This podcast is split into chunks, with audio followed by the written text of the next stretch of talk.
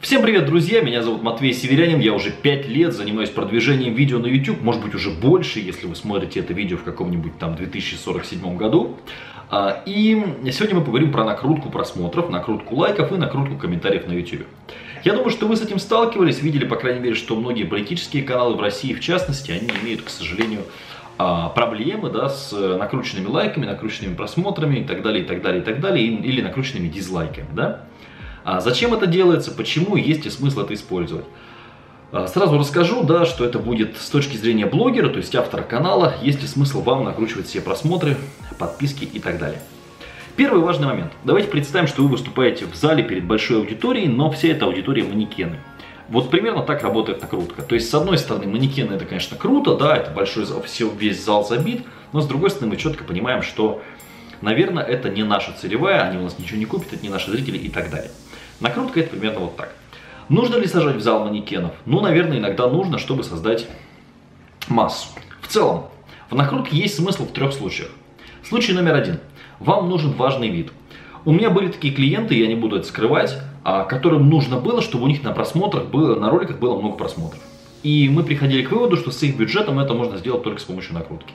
Есть такие люди, которым нужно, чтобы ролик смотрел 100 тысяч человек, чтобы продать какую-то выгодную рекламу, чтобы заключить какую-то выгодную сделку, чтобы показать, что у них солидный канал. Такое бывает. Я не рекомендую этот способ, но тем не менее, если у вас 10 тысяч рублей и вам нужно сделать вид, что у вас офигительный канал, то кроме как накрутка вам ничего не остается. Если вы хотите кого-то обмануть, ну, такая история тоже бывает. Вы хотите показать рекламодателю, что у вас 100 тысяч просмотров, если вы хотите показать, что у вас миллиард лайков – ну, наверное, это можно использовать, если опять есть такая цель. Ну и э, самый важный из этих способов это подтолкнуть позиции видео. Действительно, мы знаем, что есть ряд факторов, которые позволяют э, лучше ранжировать ваш видеоролик, количество просмотров тоже на это влияет. И, конечно, э, если накрутка с высоким удержанием аудитории, особенно, я надеюсь, что вы знаете, что это такое, ну, да, она действительно может вам помочь продвинуть ваше видео повыше. Но чаще всего накрутка работает плохо, ее списывают и есть э, определенные сложности. Поэтому в целом очень спорный инструмент. На мой взгляд, для того, чтобы подталкивать ваши видеоролики, намного лучше использовать посев. А про посев ссылка будет где-то здесь, может быть внизу, может быть э, сбоку, может быть в подсказке. В любом случае вы ее найдете, сможете писать про посев. Ну вот простой пример, да, два ролика, не могу показать, к сожалению, о чем эти видео, да, но тем не менее. А, новые каналы пустые, один, один новый пустой, второй нет.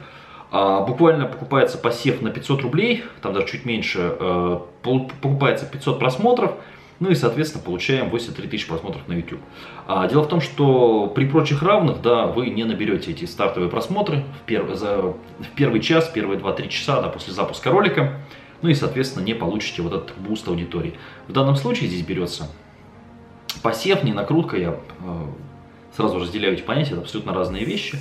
Ну и ролик подталкивается. То же самое, соседний пример, то же самое. То есть берется посев, за счет этого ролик набирает больше.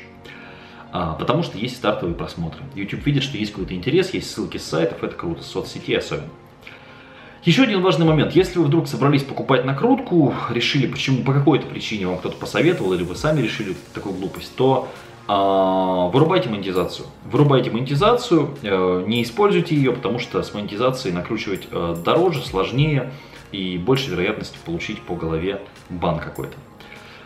Как определить накрутку, как определить, что канал, который вы собрались покупать рекламу, накручивает и так далее. Чаще всего списываются просмотры, но это не точно, потому что часто YouTube списывает просмотры с одного и того же, того же компа. Мы проводили интересные эксперименты, садились в скайпе восьмером и смотрели одно и то же видео. И мы восьмером смогли накрутить 39 просмотров. То есть 8 человек обновляли видео короткое, смотрели 39 просмотров, потом счетчик встал. Потом YouTube списал, оставил 25 просмотров. То есть как он считает? Было 8 человек. Видео было в доступе по ссылке. То есть смотрело 8 человек, YouTube засчитал 25 просмотров из 39, хотя мы сделали больше. Ну, а, интересные такие вещи. А, поэтому списывание просмотров далеко не всегда показатель. Более того, на политических роликах почему-то начали списывать просмотры, я лично это видел. Не знаю, с чем это связано, возможно, с накруткой, а возможно и а, с какими-то ручными а, методами подкручивания выдачи. Еще один важный момент. Одноклассники, действительно, просмотр с одноклассников. У нас был такой случай, я это проверял. Сначала просмотры засчитались, потом просмотры убрали. Хотя по факту, да, это соцсеть и вполне нормальный, как говорят, YouTube лоялен к одноклассникам, но оказывается, что может быть немножко нет.